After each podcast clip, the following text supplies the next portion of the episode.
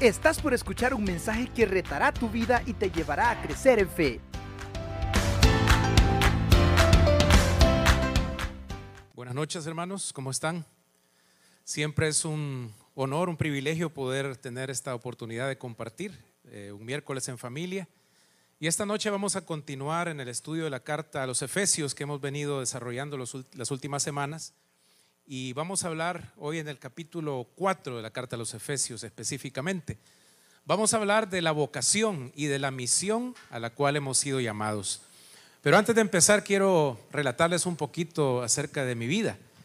Porque cuando yo era un niño de más o menos unos 10 años, eh, yo pensaba que mi vocación, ¿verdad? mi llamado, era lograr eh, realizar cierto tipo de actividades, entre eso vender. Y fíjense que yo salía a vender a la colonia eh, unas estampillas. Aquí les tengo que confesar algo, me las encontré botadas. No sé a quién se le cayeron unas estampillas de la Cruz Roja. Y yo las saqué del sobre y las vi. Hey, y decía algo que me llamó la atención. Creo que decía 10 centavos en cada una. Hey, y empecé a ver que eran varias páginas hey, hice cuentas y esto me alcanza para algo. Y me fui de casa en casa en la colonia a vender estampillas. En otra ocasión, mi mamá tenía un montón de papel de diario cuando el periódico se tenía. Hoy ya no, ¿verdad? Hoy así son de delgaditos, ¿verdad? Pero había un montón de papel de diario en mi casa y empecé a enrollarlos y a hacer, eh, según yo, antorchas. Y las fui a vender también. Me fui a vender antorchas hechas a mano. Pero mi vocación, decía yo, mi llamado es vender paletas. Y yo quería ser paletero, ¿verdad? Venderles las paletas más deliciosas a todos mis vecinos con el deseo de no terminar la venta. ¿Saben para qué? Para comérmelas todas al final. Eso era lo que yo quería. ¿verdad? Y cuando hablamos de vocación, del llamado que tenemos, y de eso vamos a leer y estudiar un poquito hoy, estamos hablando de aquella, aquel llamado, aquella inclinación que tenemos en nuestra vida para dedicarnos a hacer algo una actividad, un oficio, un trabajo o un estilo de vida también. Tiene que ver con la vocación. Y hablando en serio, todos nosotros hemos recibido de parte de Dios un llamado, una, una manera de vivir de la cual nosotros tenemos que dar cuentas al Señor. Y esa misión que vamos a desarrollar, a lo mejor en diferentes etapas de nuestra vida, Quizá temprano no estamos conscientes de lo que Dios nos ha llamado a hacer, pero en la medida vamos madurando, vamos conociendo un poco más de la palabra, como que vamos teniendo más claridad de lo que Dios quiere de nosotros y en qué momento de nuestra vida nos encontramos, no importando las circunstancias, estamos claros de lo que Dios quiere de nosotros. Pero para que podamos estar claros, ¿cuál es esa misión a la que Dios nos ha llamado? Que es una misión que no podemos postergar, que no podemos eludir, es una, misión que Él nos ha encomendado como sus hijos, sus hijas, como su iglesia. Y que no podemos hacernos, como dicen del ojo pacho, y negarnos a ese llamado que hemos recibido de Dios. Quiero pedirles que me acompañen, vamos a leer y luego vamos a orar también en el capítulo 4 de la carta a los Efesios. Vamos a ir leyendo eh, por porciones para ir desarrollando cada porción que vamos a ir leyendo. ¿Les parece? Dice así el versículo 1. Yo pues, preso en el Señor, os ruego que andéis como es digno de la vocación con que fuisteis llamados, con toda humildad y mansedumbre, soportándoos con paciencia los unos a los otros en amor, solícitos en guardar la unidad del Espíritu en el vínculo de la paz, un cuerpo y un espíritu como fuisteis también llamados en una misma esperanza de vuestra vocación, un Señor, una fe, un bautismo, un Dios y Padre de todos, el cual es sobre todos y por todos y en todos. Señor, queremos darte gracias esta noche por ese llamamiento que tú nos has dado como iglesia para venir a ser tus hijos. Nosotros que antes no teníamos pertenencia, no nos podíamos identificar con el pueblo de Israel, éramos ajenos a los pactos y estábamos alejados de ti, ahora somos tus hijos. Ahora somos tu iglesia, ahora somos tu pueblo. Y por los méritos de Jesucristo, por esa sangre preciosa, tenemos ahora acceso directamente hasta el trono de la gracia para llegar en esta noche delante de ti y pedir tu dirección. Para que tú, Señor, tu buena mano nos guíe, para encontrarnos en este tiempo contigo, tanto los que estamos aquí presentes como los que están viendo en línea, Señor. Permítenos tener entendimiento, revelación de tu parte, un corazón dispuesto para obedecer y para que todo este estos principios que tú nos enseñas se vuelvan una revelación personal, un rema que nos lleve a practicarlo cotidianamente en nuestras vidas. Gracias Señor por tomarnos en cuenta como tu pueblo, como tu iglesia y danos el poder, danos la gracia para poder vivir de una manera que realmente eh, te glorifique a ti y que cumpla con tus propósitos. Bendice a todos los que están conectados en línea, a los que van a estar viendo este, este video más adelante, Señor, y a los que estamos aquí, aquí esta noche presentes también. En el nombre de Jesús oramos. Amén. Bien, hermanos, este primer punto que vamos a tocar, vamos a, a avanzar un poquito porque esto era parte de la introducción. El primer punto tiene que ver con que hemos sido llamados a vivir terrenalmente en el Espíritu. Y escuche bien, porque el versículo 1 en esta versión que hemos leído dice que andemos. En otras versiones dice que vivamos, que vivamos conforme al llamamiento que hemos recibido. Y la palabra clave, si no, si no podemos recordar mucho, porque quizás hay muchas palabras, recuerde algunas que son clave en esta noche. Y la primera es vivir. Es una vivencia. La misión que nos ha encomendado Dios en primer lugar es una manera de vivir, por eso es una vocación. Pero decimos vivir terrenalmente, pero en el espíritu, que es muy distinto a vivir carnalmente. Vivir carnalmente tiene que ver con estar eh, bajo el control de la carne y sus deseos engañosos. Aquí estamos hablando de vivir con el alma en el cielo, pero con los pies en la tierra. Este capítulo 4 de la carta a los Efesios es considerada como el nuevo hombre que vive y actúa en esta tierra. Y como les decía antes, con el alma, con nuestros ojos puestos allá en Cristo, que está sentado a la diestra de Dios, y nosotros sentados juntamente con Él en los lugares celestiales, pero que estamos con los pies en la tierra todavía presentes en este cuerpo. Esa es la realidad del capítulo 4 de Efesios. Porque en los primeros capítulos, en los primeros tres versículos, eh, tres capítulos, perdón, hemos visto todo lo que el Señor ha hecho por nosotros, la herencia que hemos recibido de Él y sobre todo aquella bendición eterna que nos espera, que un día vamos a redimir toda aquella posesión que Él ha adquirido para nosotros. En estos primeros tres capítulos, si hablamos desde un punto de vista espiritual, hemos estado como aquellos discípulos, como Pedro, Santiago y Juan, cuando subieron al monte y fueron testigos de la transfiguración de Jesucristo, cuando Moisés y Elías estaban conversando con él. Y allá arriba en el monte sintieron algo tan hermoso, tan apacible, una experiencia espiritual tan profunda que no querían descender. Es más, dijeron, hagamos aquí tres chozas, ¿verdad? Hagamos tres eh, enramadas y quedémonos a contemplar la gloria del Hijo de Dios. Muchas veces eso nos sucede a nosotros como creyentes. Queremos tener experiencias espirituales hermosas y permanecer en ellas todo el tiempo. Un tiempo de alabanza, de adoración, un tiempo de oración profunda, ¿verdad? Como los martes aquí en la, iglesia. Un tiempo a lo mejor personal de estudio de la palabra ahí en nuestro dormitorio o en el patio de nuestra casa, lo cual está perfecto. Pero ¿qué pasó en aquel momento cuando estaban en el monte de la transfiguración, de pronto todo desapareció y Jesucristo les dice, bajemos, bajemos, porque allá abajo hay grandes necesidades. Hay gente que necesita ser sanada, hay pobres que necesitan ayuda, hay gente que está desesperada, que necesita una palabra, hay mucha gente perdida que necesita escuchar el Evangelio.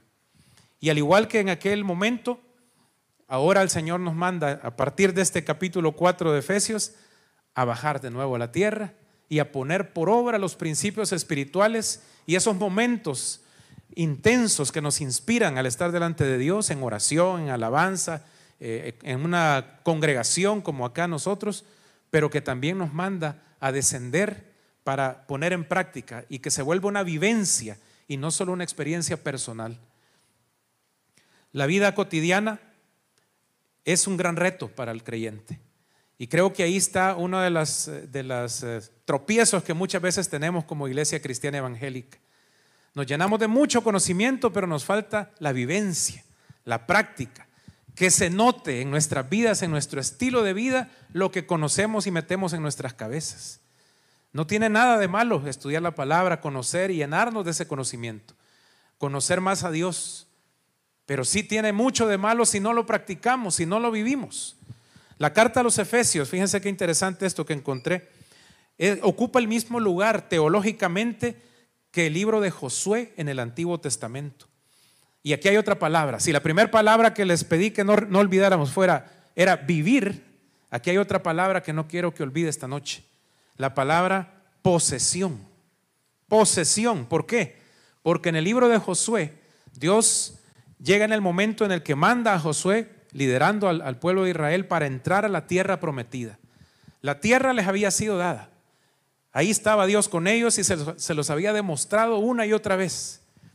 Pero ellos tenían que entrar a la tierra prometida, sacar a los enemigos y tomar posesión de ella. La carta a los Efesios en el Nuevo Testamento ocupa espiritualmente o teológicamente la misma dimensión del libro de Josué, solamente que con otra palabra que suena muy parecido, pero es distinta. Y aquí está otra palabra, la tercera, posición. Nosotros estamos en Cristo ahora sentados en los lugares celestiales. Amén. Ahí estamos. Y Cristo está con nosotros todos los días hasta el fin.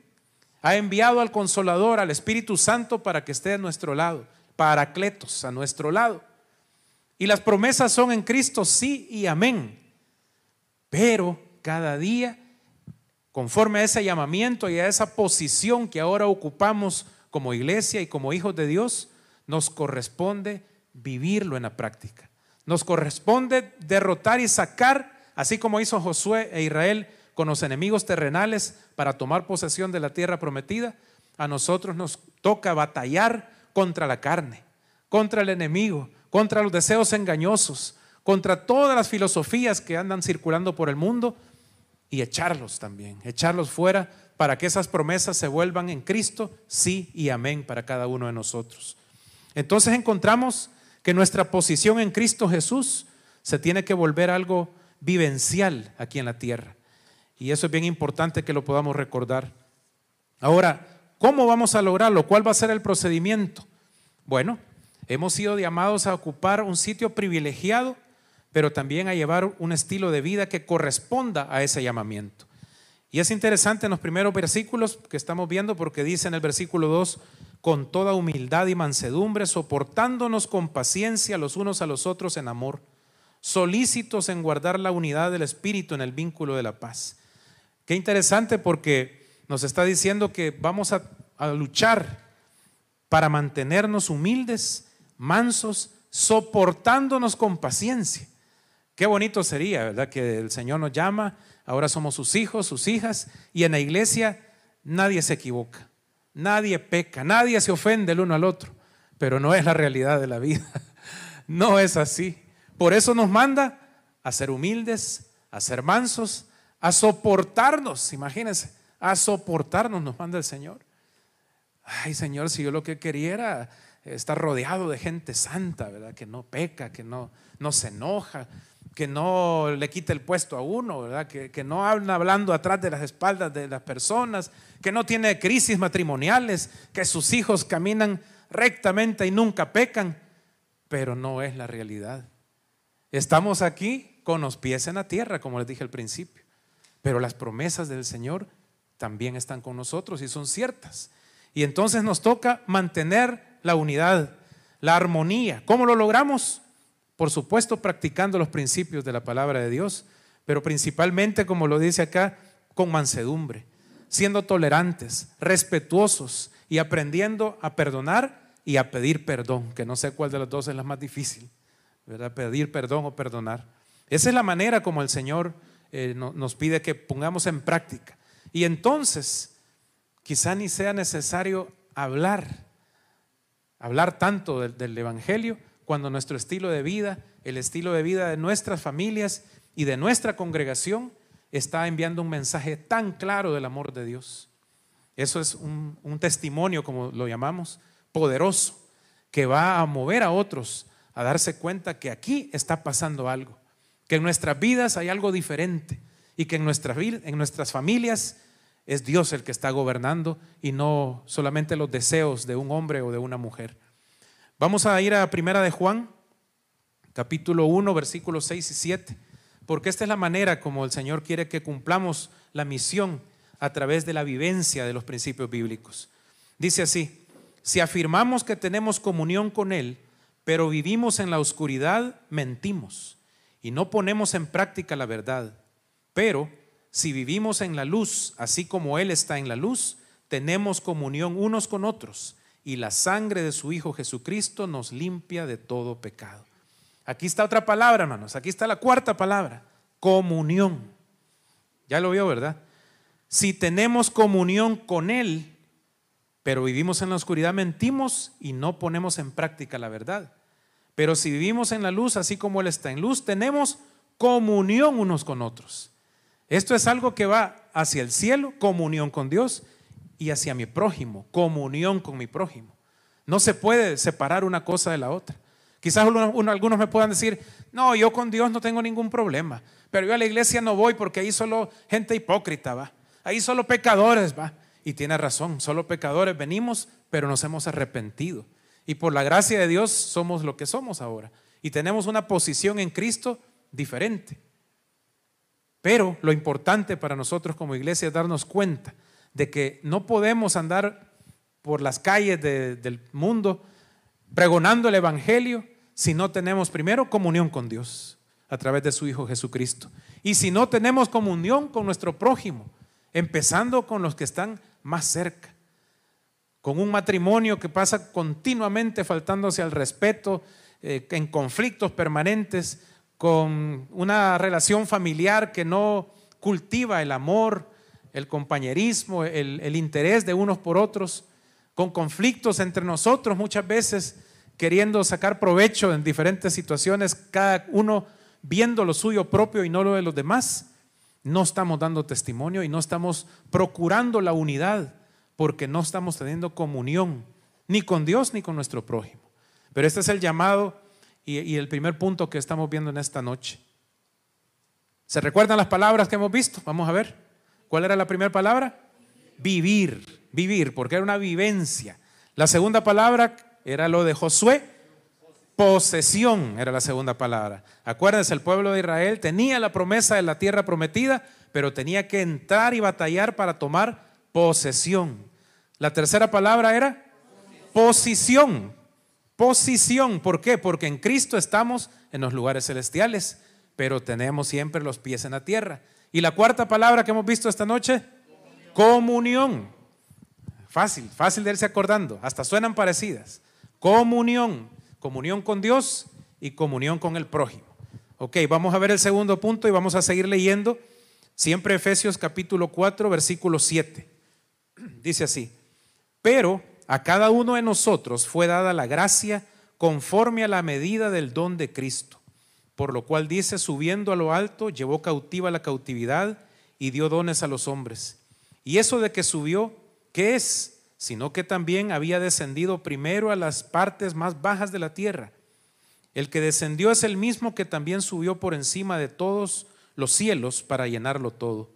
Y él mismo constituyó a unos apóstoles, a otros profetas, a otros evangelistas, a otros pastores y maestros, a fin de perfeccionar a los santos para la obra del ministerio, para la edificación del cuerpo de Cristo.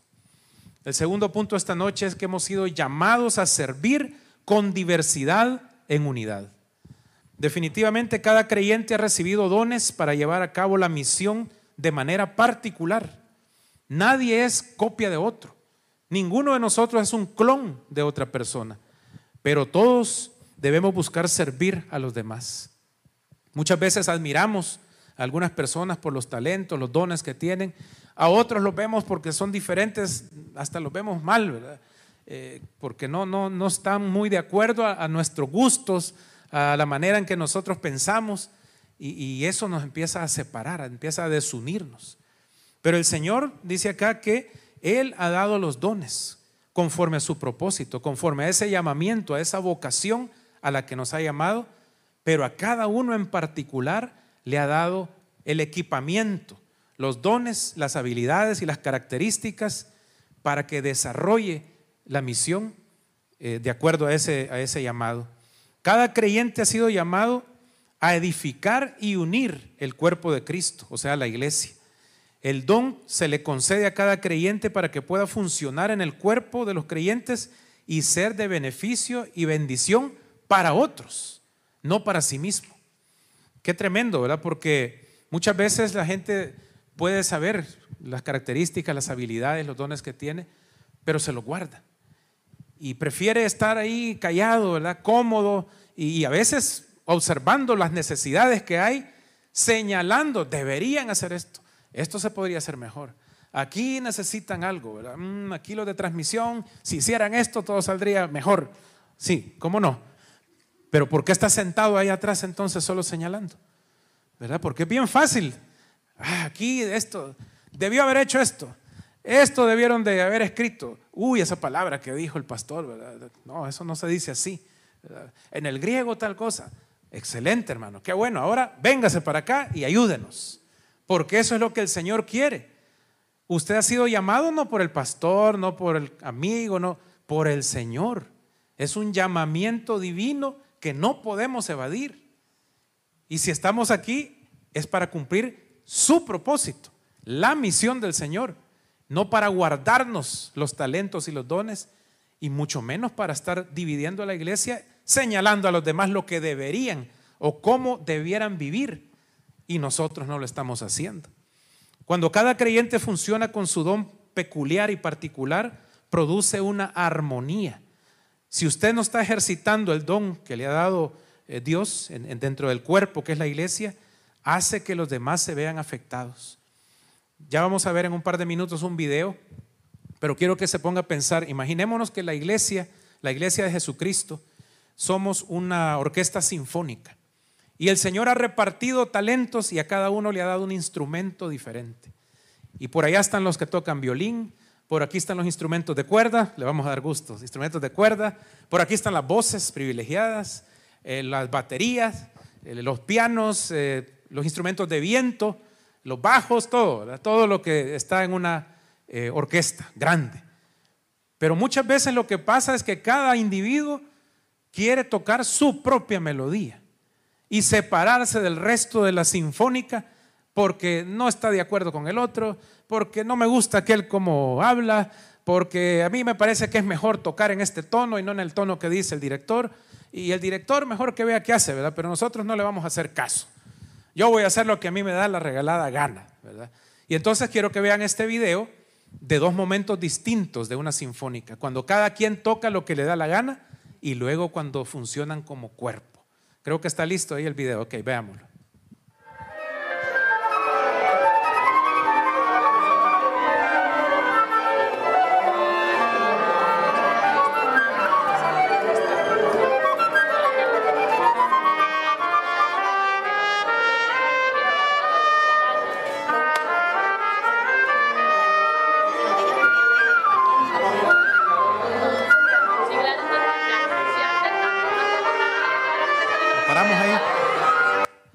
Les pareció esa sinfonía, esa hermosa canción? A veces así suena la iglesia del Señor.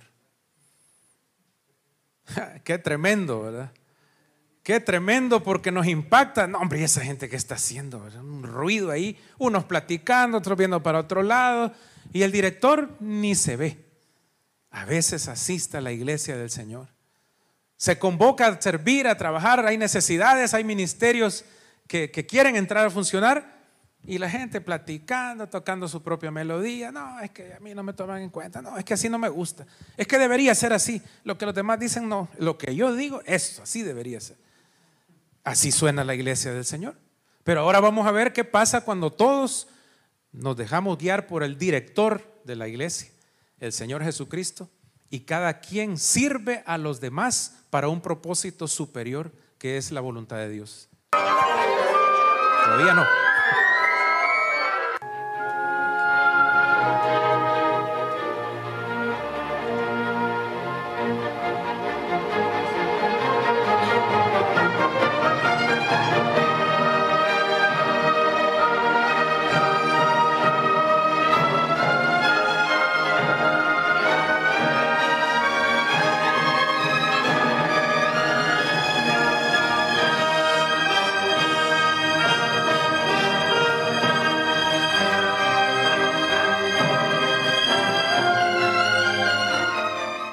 ¿Qué les pareció ahora?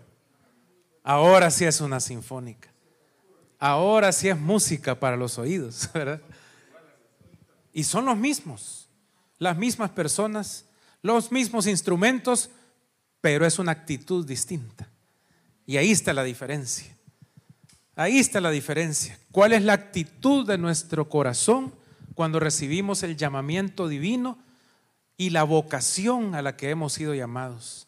A ser un cuerpo, a mantener la unidad, porque como leímos ahí, es un solo Dios, un solo espíritu, un solo bautismo, una sola fe. Y tenemos un solo propósito, que es ese llamamiento que Dios nos ha dado. Vamos a leer primero a los Corintios 12, hablando acerca de, los, de la diversidad de dones, pero el propósito que Él busca con ellos. Eh, primero a los Corintios 12, del versículo 6 al 12, dice así. Hay diversas funciones, pero es un mismo Dios el que hace todas las cosas en todos. A cada uno se le da una manifestación especial del Espíritu para el bien de los demás. A unos Dios les da por el Espíritu palabra de sabiduría, a otros por el mismo Espíritu palabra de conocimiento, a otros fe por medio del mismo Espíritu, a otros y por ese mismo Espíritu dones para sanar enfermos, a otros poderes milagrosos, a otros profecía, a otros el discernir espíritus, a otros el hablar en diversas lenguas y a otros el interpretar lenguas. Todo esto lo hace un mismo y único Espíritu quien reparte a cada uno según Él lo determina. De hecho, aunque el cuerpo es uno solo, tiene muchos miembros y todos los miembros, no obstante ser muchos, forman un solo cuerpo. Así sucede con Cristo. Creo que está bien claro el pasaje, lo que significa. Y habiendo escuchado este, este breve audio y video de la Orquesta Sinfónica, nos damos cuenta de qué se trata. Es un mismo espíritu, es un solo director de la orquesta, pero depende de la actitud de nuestro corazón y la disposición a servir para que suene como música para los oídos del Señor. Así que aquí estamos en unidad, y esa es la otra palabra que hay que recordar, en unidad. Eso debemos procurarlo siendo obedientes al Señor y dejándonos guiar por Él. Dejar de lado nuestros propios intereses o nuestros propios prejuicios y dejar que su Espíritu sea el que nos use, que nos guíe. Dejar de escondernos, dejar de esconder aquellos talentos que Dios ha puesto en nosotros, porque quizás lo más fácil sería quedarse sentados en una silla y no hacer nada, y solamente observar las deficiencias y las faltas que, que hay, pero no participar.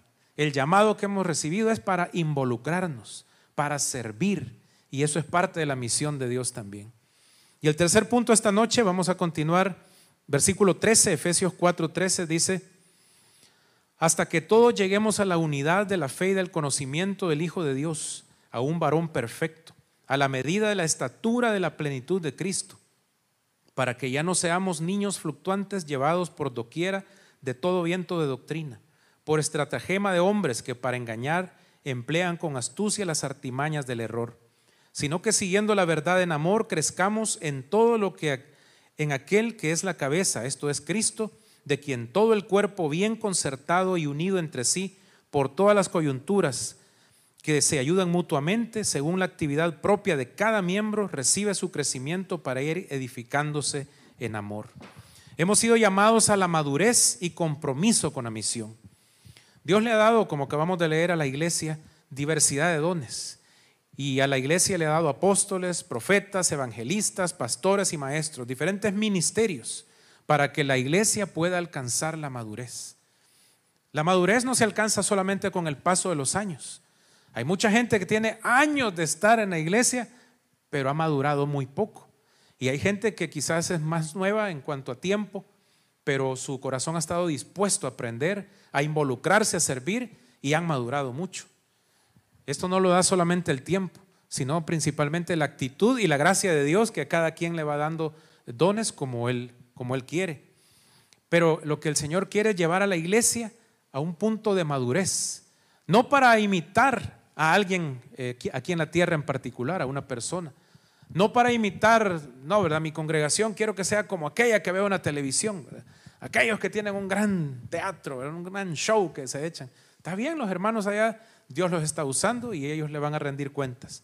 A nosotros Dios nos ha llamado aquí en esta ciudad a cumplir la misión también. y no nos ha mandado a, a compararnos con nadie, a imitar a otros, pero sí nos ha mandado a que usemos todos los talentos, recursos que Él nos ha dado y que maduremos al estar sirviendo, al estar involucrándonos a servir. ¿Qué implica la madurez, hermanos? En primer lugar, la madurez significa guardar la unidad en la iglesia. Pero la unidad es difícil de mantener. A veces dentro, de la misma familia es difícil estar unidos, porque cada quien tiene una manera de ser, una personalidad, tiene propios intereses propios, tiene sus gustos y a veces hasta con los mismos hijos, con, entre hermanos. Y mientras más grande la familia, más difícil es mantener la unidad. ¿Cómo lo logramos entonces? No lo vamos a basar en que haya una dirección tan rígida que imponga lo que se tiene que hacer. Gracias a Dios aquí no es así, ¿verdad? Sino que se nos trata de involucrar a todos a participar en los ministerios. Pero cualquiera podría pensar que la unidad se logra solamente con mano de hierro, ¿verdad? O un pastor que sea casi un dictador y que nadie pueda decir algo al contrario de él. No, ¿verdad? La unidad es basada no en que todos pensemos lo mismo, no en que haya mano de hierro, sino en estar claros que compartimos una misma fe, un mismo espíritu, un mismo bautismo y un mismo llamamiento. Ahí está la unidad básica de la iglesia. Es posible que pensemos diferente, muy probable que así va a ser, pero si estamos claros en esta base de una fe, un espíritu, un bautismo y un llamamiento, entonces démosle juntos para adelante, con diversidad de dones, pero en unidad. ¿Qué más nos implica la madurez? Mantener la sana doctrina, doctrina como fundamento. El fundamento de una congregación, de una iglesia, es la palabra de Dios. No las emociones, no las experiencias personales, no lo que solo un pequeño grupo le impone a los demás, no, es la revelación de la palabra de Dios. Y todo el consejo de Dios revelado en ella. No solamente sacar textos, ¿verdad? Un versículo, este me gusta, pero este mejor no lo leo porque me golpea, ¿verdad? No. Eh, la palabra de Dios contiene todo el consejo de Dios. Y no debemos negar, compartir todo el consejo de Dios con los demás, porque lo que buscamos es madurar. ¿Qué más implica la madurez? Practicar el amor al prójimo. Esto ya, ya lo habíamos mencionado, ¿verdad? Pero cuando nosotros decimos, no, yo voy a tener comunión con Dios, pero Aquí mucho cuesta con los hermanos, demasiado difícil. No nos entendemos, no se puede, no se puede, hermanos. Es una relación con Dios, pero también horizontal con mi prójimo. Y debemos expresar ese amor genuino con nuestro prójimo, sirviéndole especialmente, con los dones que Dios nos ha dado. Dios no nos va a pedir que demos lo que no nos ha dado Él, pero de lo que ha puesto en nosotros, eso sí nos va a demandar que ese don lo multipliquemos y le sirvamos a los demás. Y en cuarto lugar, la madurez implica buscar imitar a Jesucristo como modelo. A Él sí debemos imitarlo, porque lo que acabamos de leer, ¿verdad? Hasta que todos lleguemos a la estatura del varón perfecto. ¿Quién es ese varón perfecto? Jesucristo. Jesucristo. Cada uno de nosotros como seres humanos estamos, pero lejos en este momento de decir, no, yo ya, soy suficientemente maduro. Ya, ya me leí 50 veces la Biblia. Eh, me la puedo de revés y derecho. Ah, qué bueno. Pero tenemos que madurar. Y parte de la madurez es la humildad y imitar a Jesucristo. Él es el varón perfecto. Esa estatura es la que nosotros buscamos. Y no es nada fácil. La misión del pastor, de los encargados de ministerios, del líder que está trabajando con un grupito de jóvenes, de hombres o de mujeres, no es eh, que pues someter a los demás a que hagan su voluntad, sino es capacitar a los miembros de su grupo, de su ministerio, para el ministerio, que lo hagan bien y que lo desarrollen con excelencia, que desarrollen su trabajo de la mejor manera y con una actitud correcta. Ese es el trabajo que, que tiene el pastor o tienen los pastores, los encargados de ministerio y los que trabajan con personas y grupos pequeños, que podamos guiarles y capacitarles para que ellos también realicen el trabajo. El llamamiento no solamente es para un hombre o para un pequeño grupo, sino que es para todos, para todo el cuerpo de Cristo. Pero para eso es necesario capacitar a las personas. Nadie en la iglesia tiene todos los dones, nadie. Pero seguro que todos tenemos al menos un don que el Señor nos ha dado. Y por ese don el Señor nos llama a involucrarnos y a cumplir su propósito, a involucrarnos a servir de acuerdo a, ese don particular que hemos recibido. Y para los que están en posiciones, digamos, de más demanda en cuanto al pastorado, a los que trabajamos con ministerios o con grupos, nuestro llamado es a capacitar al cuerpo de Cristo, a usar también esos talentos, ese conocimiento o experiencia que podamos tener para equipar al cuerpo de Cristo a ser parte de la misión. Que toda la iglesia se involucre para servir. Y en la medida que cada uno se va involucrando y va eh, haciendo su parte, entonces la armonía se vuelve agradable para el Señor. Entonces se escucha una, una armonía, una música que deleita, es una alabanza que sube como olor fragante a los oídos del Señor, cuando estamos trabajando como cuerpo en unidad y con respeto. Entonces cumplir la misión de Dios muchas veces la hemos enfocado solamente en las misiones eh, a otros países, a otras regiones del mundo. Cuando Jesucristo allá en Mateo 28 nos manda para que vayamos y hagamos discípulos a las naciones y les prediquemos y los bauticemos en el nombre del Padre, del Hijo y del Espíritu Santo, enseñándoles todas las cosas que Él también nos enseñó. Y eso está correcto, perfecto.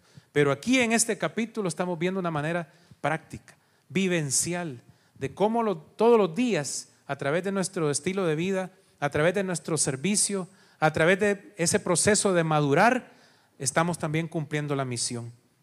Y quiero dejarle dos versículos para ir terminando.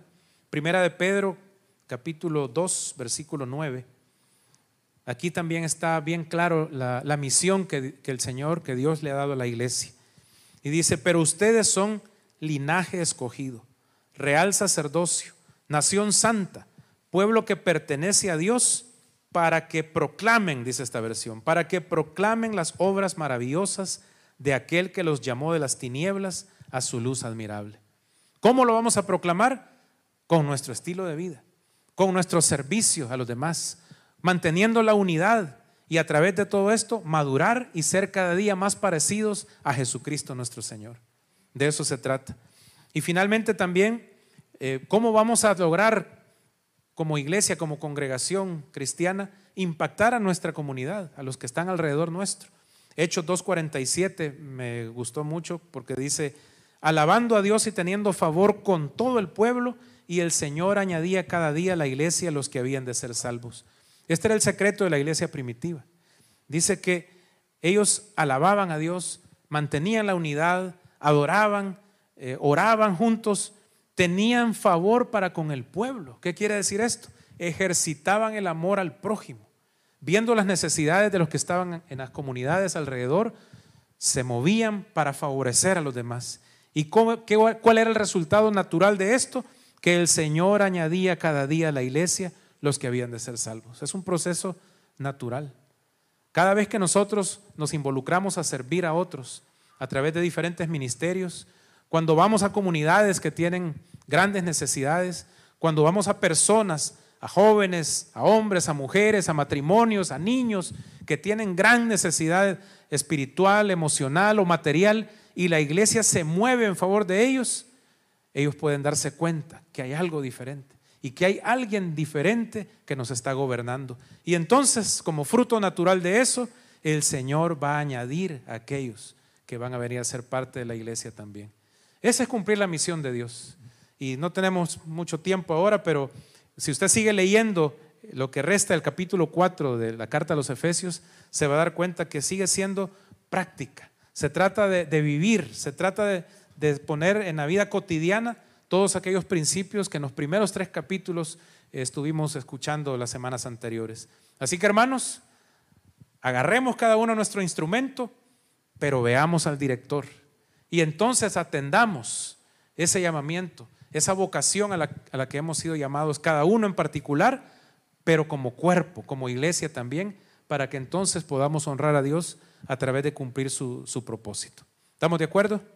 Bien, cada quien va a tocar entonces su instrumento eh, y en unidad y armonía con los demás. Vamos a orar entonces. Señor, queremos alabarte, darte gracias esta noche porque nos permites eh, conocerte. Gracias por ese llamamiento que nos has hecho, por los talentos, los dones, las características que nos has dado a cada uno en particular, pero por ese llamado también a ser un cuerpo, a ser una iglesia unida en un solo espíritu, en una sola fe, en un solo bautismo y en ese propósito, Señor, de dar a conocer al mundo tu grandeza, tu gran amor que nos has revelado a través de Cristo Jesús, que ha traído la salvación para que todo aquel que crea en Él tenga perdón de pecados y vida eterna. Permítanos, Señor, crecer y madurar de acuerdo a la estatura de Jesucristo, el varón perfecto, en cuyo nombre oramos esta noche y bendecimos a cada persona que ha estado presente aquí eh, físicamente y a través de las redes también. En Cristo Jesús oramos. Amén.